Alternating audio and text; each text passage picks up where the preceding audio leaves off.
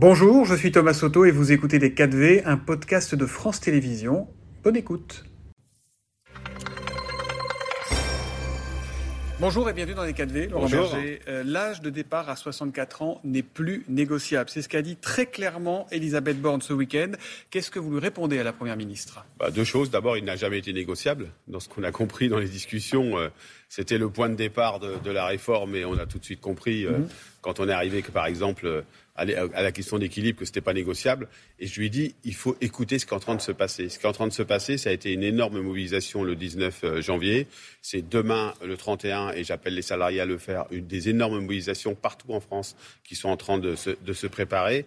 Et donc, un rejet de cet âge légal de départ à retraite à 64 ans qui est finalement la base de toutes les inégalités, de toutes les injustices qu'on voit jour après jour émerger dans ce projet de réforme. À partir du moment où la Première ministre dit c'est non négociable, que vous, vous dites, nous, c'est le point de blocage, c'est le point qui réunit tous les syndicats il se passe quoi? C'est quoi derrière? On fonce dans le mur? C'est le chaos? C'est quoi? Non, c'est pas le chaos. Écoutez, le 19 janvier, il s'est passé des manifestations euh, dans le plus grand calme. C'est la démocratie qui s'exprime et notamment la démocratie sociale. Et je crois que la Première ministre, elle ne peut pas rester sourde à cette, à cette formidable mobilisation qui s'est, qui s'est créée le 19. Vous pensez qu'il y aura plus de monde demain ou pas? Je pense qu'il y aura largement autant de monde, mais enfin, en tout cas, je le souhaite. J'appelle les gens à se mobiliser, je, à surtout pas croire que les, jeux, les jeux sont faits. Mais il y a encore quelque chose à gagner puisqu'elle dit non négociable. Oui, mais vous voyez bien que le gouvernement, il a fait bouger ça. tous les week-ends, il y a un changement d'élément de langage. Le premier week-end, c'est une réforme de progrès social, c'est une réforme de justice. On, leur, on fait la démonstration que c'est une réforme injuste qui va toucher y compris euh, les personnes, on le disait dès le départ, mais mm. les plus fragiles, les, les travailleurs intermédiaires, c'est votre point de vue, c'est pas le leur. Hein, mais si, mais c'est une réalité. Je veux dire, aujourd'hui, euh, tout le monde le montre, y compris euh, certains gouvernements disent que ça va toucher un peu plus les femmes. Le, le, le, deuxième élément, deuxième élément de langage, c'est écoutez, il faut un équilibre budgétaire. un équilibre des régimes de retraite. Nous, on ne dit pas qu'il ne faut pas l'équilibre, mm-hmm. mais on fait la démonstration que ça ne nécessite pas le report de l'âge légal à 64 ans. Et les éléments de langage de ce week-end, c'est dire, écoutez, il faut travailler quand même. C'est qui ces gens qui s'opposent à la réforme des retraites? C'est des gens qui ne veulent pas reconnaître la valeur du travail. Mais si le travail n'est pas une maladie, a dit Gérald Darmanin. Oui, mais le travail, il dit la valeur travail. Le travail a de la valeur. Nous, c'est ce qu'on lui dit, c'est le travail a de la valeur. Et aujourd'hui, beaucoup dans le monde du travail souffrent d'un problème de reconnaissance. De reconnaissance par les salaires, la reconnaissance par de bonnes conditions de travail, par la non-altération physique et psychique du travail. Il aurait fallu commencer par ça, par se poser sur la question du travail. Donc, moi, je ne me ferai pas prendre au piège de M. Darmanin, qui a en gros de dire, il y aurait d'un côté ceux qui pensent qu'il faut travailler, que le travail est, un, est un élément important de la vie, puis les autres les feignants. Moi, je pense que le travail, c'est fondamental. Mais je pense que les travailleurs. Travail, vous, donc Aucun. Mais euh, il faut que les, les, les, les, travailleurs et travailleuses soient respectés, se sentent reconnus et puissent vivre des bonnes conditions de travail, ce qui n'est pas le cas aujourd'hui, malheureusement, et qu'ils ont trop souvent envie de partir. Je reviens sur la Première ministre. Visiblement, le gouvernement choisit la méthode dure. Du coup, à quoi vont servir les manifestations et les grèves de demain? Je crois à, ce que, à, ce à quoi ça sert dans une démocratie à exprimer un mécontentement et un rejet de ce, rejet, de, mmh. ce report de la. Enfin, soyons clairs quand même. C'est il ne, s'est pas passé le 19 des petites manifestations. Ce qui était frappant, c'est le nombre, mais la géographie aussi de ces mobilisations. Dans des petites villes, il y a eu des, milliers de manifestants de gens qui n'étaient pas habitués à sortir. Ça veut dire quoi? Ça veut dire que les salariés ont bien ressenti ce que ça allait les, concerner, notamment les travailleurs vous savez, les, plus, euh, les, plus modestes, des secteurs du bâtiment, des mmh. travaux publics, ils sont remontés comme jamais.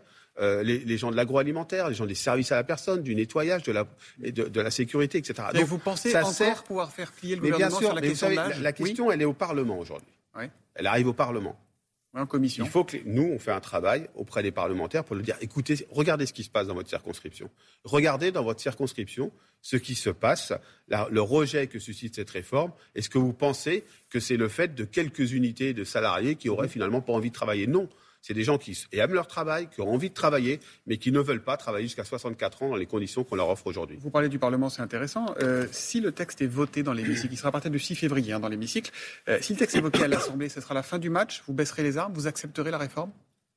Écoutez, d'abord, il, y, a le Parlement, c'est deux chambres. Oui. Euh, donc, il y, a, la fin du processus. il y a le Sénat. Et, le Sénat qui est plutôt pas défavorable. On n'en est pas là. On est en train de tourner le film, entre guillemets. Si je reprends une, je prends une image, euh, je ne vais, vais, pas annoncer euh, la fin du film, on n'en sait rien.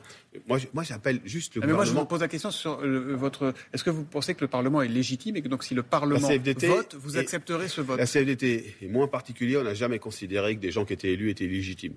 Jamais. Donc le Parlement est légitime. Il est la représentation du peuple. Mais la démocratie, c'est pas non plus des chèques en blanc en permanence. Mm. Qui et, je crois qu'il faut écouter la respiration de la société. Donc le vote ne serait pas forcément la fin du match?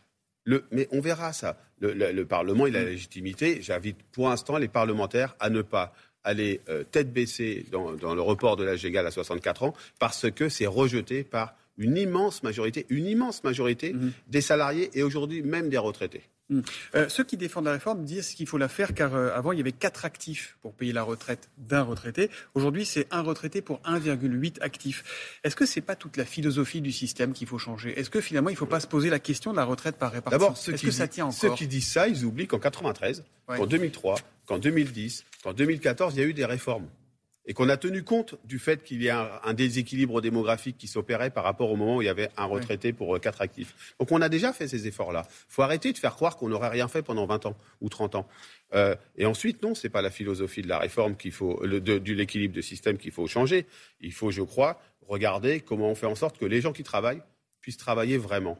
Le vrai sujet, de cette réforme des, retraites, c'est l'emploi des seniors. C'est le sujet fondamental. Il y a des choses, l'index, qui a sans doute des sanctions aussi pour les entreprises de plus de 300 salariés. Non, mais l'index, c'est la, photographie de ce qui se passe sur l'emploi des seniors. Si on ne met pas derrière un système de, plus forte incitation, voire de sanctions aux entreprises, ça ne fonctionne pas. Mais pourquoi on n'essaye pas d'abord de régler l'emploi des seniors? Parce que le, déséquilibre n'était pas mm. si massif que ça, n'est pas si massif que ça. On règle le problème de l'emploi des seniors, puis si on n'y arrive pas, on voit ce qu'on fait. Mm. Là, on a pris les choses à l'envers, et les gens ont le sentiment d'être, euh, que, et c'est pas qu'un sentiment les, efforts se reposent uniquement sur les travailleurs. Hum. La honte de la France, c'est d'avoir le, plus gros milliardaire du monde, Bernard Arnault et sa famille. C'est ce qu'a dit Jean-Luc Mélenchon. Euh, les gens ne connaissent pas bien l'économie, a répondu le patron de LVMH, qui affirme avoir recruté 15 000 personnes en France l'an dernier, 40 000 au niveau mondial, et payé 2 milliards et demi d'impôts sur les sociétés en France l'an dernier. Est-ce que c'est pas dangereux comme ça de montrer du doigt euh, certains Ce n'est pas du tout ma pratique et je trouve pas ça intéressant. Je le dis franchement. Ce qui est, ce qui est intéressant dans une société, c'est de savoir combien chacun à ce à quoi chacun contribue mm. selon ses revenus. Et moi, je pense qu'on a un problème de fiscalité dans notre pays. On voit bien d'ailleurs l'impasse dans laquelle s'est mis le gouvernement, c'est de ne pas vouloir réfléchir à la contribution des revenus du capital au même niveau que les revenus du travail, des revenus du patrimoine au même niveau, à un niveau plus important. Euh, et donc, ce n'est pas la question de stigmatiser tel ou tel. Enfin, moi, je crois que ce débat autour des milliardaires, c'est un débat, euh, c'est un débat euh, non intéressant. Ce qui est intéressant, c'est que les gens qui sont les plus riches aujourd'hui et qui captent une partie de la richesse de ce pays y compris, euh, et qu'il a réinvesti, j'ai pas de problème avec ça, mais contribue davantage mm. au bien commun. On est dans un pays, on est en train de se battre sur les retraites aujourd'hui, notre système de santé est à l'agonie, l'école va pas bien, euh, et donc la question c'est comment on contribue davantage et comment contribuent davantage les plus hauts revenus. Ça c'est le vrai sujet qu'il faut poser et pas stigmatiser les uns ou les mm. autres. Est-ce que vous êtes favorable aux actions de type Robin des Bois menées par la CGT, euh, l'électricité gratuite par endroit par exemple, faire des coupures, etc. Bah, vous savez, moi, d'abord, je préfère ça que les actions-sanctions. Je condamne tout à fait les coupures d'électricité ou je ne sais quoi avec toute personne qui ne serait pas d'accord avec euh, tel ou tel. C'est pas comme ça que ça marche dans une démocratie. Euh, quand c'est des actions plus positives, euh, ça n'a pas le même impact. C'est-à-dire que vous n'allez pas trouver des gens qui vont râler contre ces mesures-là. Après, franchement, ce qui, ce qui, fait la légitimité du mouvement de rejet aujourd'hui mmh. que, l'on mène des 64 ans, c'est l'opinion et nos mobilisations. Nos mobilisations, c'est à nous de nous occuper. Et l'opinion, il faut qu'on fasse attention. Donc, mm. euh, moi, je pense qu'il faut euh, ce type d'action.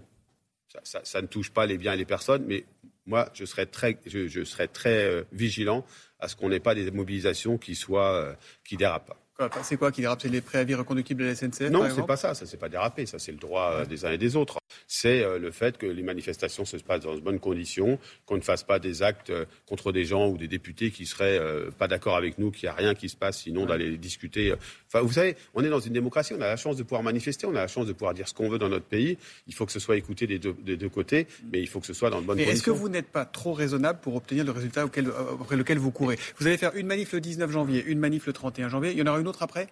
Ben, on va décider demain soir après la manifestation. Vous, votre conviction, c'est qu'il y en aura une autre. Vous vous, rendez compte de, votre question? Est-ce que vous n'êtes pas trop raisonnable? Non, c'est ce que disent certains des plus radicaux. Oui, mais la, mais, mais, la question, c'est être montrer la détermination de l'ensemble des salariés. Il n'y a pas d'avant-garde éclairée dans notre pays. Il y a juste des salariés qui, dans leur grande majorité, dans des secteurs professionnels dont on ne parle pas assez, les gens du bâtiment, de l'agro, de la propreté, etc., qui sont pas assez, des aides à domicile, qui sont pas d'accord avec cette réforme. C'est ça qu'il faut écouter. Et donc, la, la, responsabilité, elle est aussi du côté du gouvernement d'écouter cette colère qui est contre les 64 Vous avez dit ne pas écouter serait une faute. Oui, ce serait une faute. Ce serait une faute. Et moi, je suis un peu ébahi de voir les réactions de ce week-end, droit dans leurs bottes. Euh, les 64 ans, c'est pas négociable, etc. Enfin, écoutez ce qui est en train de se passer. Le 19, c'était une des plus grandes mobilisations mmh. euh, de, de, ces 30 dernières années, avec des, des, territoires et des professions qui n'avaient pas l'habitude de se mobiliser. Est-ce qu'il faut sanctuariser les vacances scolaires de février? Pas pour ceux qui partent au ski, qui sont les plus favorisés, mais pour ceux qui envoient les enfants euh, chez les grands-parents et des choses comme ça, par exemple? Mais euh, de toute façon, ça dure un mois, les vacances scolaires en février, euh, selon, les différentes, selon les différentes zones. Oui, mais moi, je l'ai dit, l'efficacité de l'action syndicale, elle ne se mesure pas à l'ennui qu'on procure aux citoyens.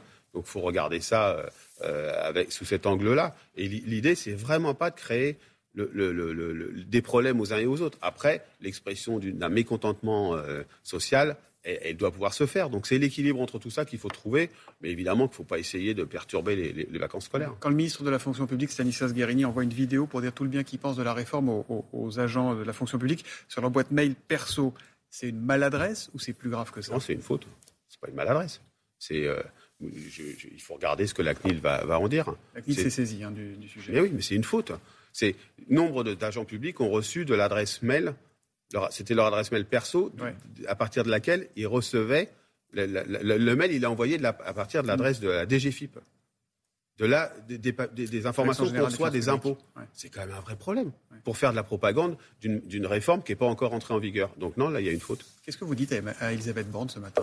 Écoutez, écoutez, Madame la Première ministre, vous qui êtes une femme raisonnable et respectable, écoutez cette, ce mécontentement sur les 64 ans qui s'exprime partout dans le monde du travail et euh, reposez les affaires, revenez sur cette mesure et on rediscute. Vous lui parlez encore? Il y a des échanges avec, euh, avec le gouvernement, avec les ministres ou pas? on est, on est dans une démocratie, je l'ai dit, on n'est pas en guerre, donc euh, on, peut, on peut se parler. Il y a très peu de contacts depuis le 10, euh, le 10, le 10 janvier parce qu'on est dans une phase de, de confrontation démocratique, mais de confrontation quand même. Mais oui, à un moment donné, il faudra rediscuter, mais il faut d'abord écouter ce mécontentement. Moi, j'appelle les salariés à être très nombreux demain dans les rues partout en France. Ça faut en faire une grande journée de mobilisation et ça sera un élément de rapport de force pour rediscuter. Et il y aura un acte 3 s'il n'y a pas d'écoute de la part euh, du gouvernement, il y aura sans doute un acte 3, oui. Merci Laurent Berger de venir dans les 4V. Merci à vous. Merci. C'était Les 4V, un podcast de France Télévisions. S'il vous a plu, n'hésitez surtout pas à vous abonner. Vous pouvez également retrouver tous les replays en vidéo sur France.tv.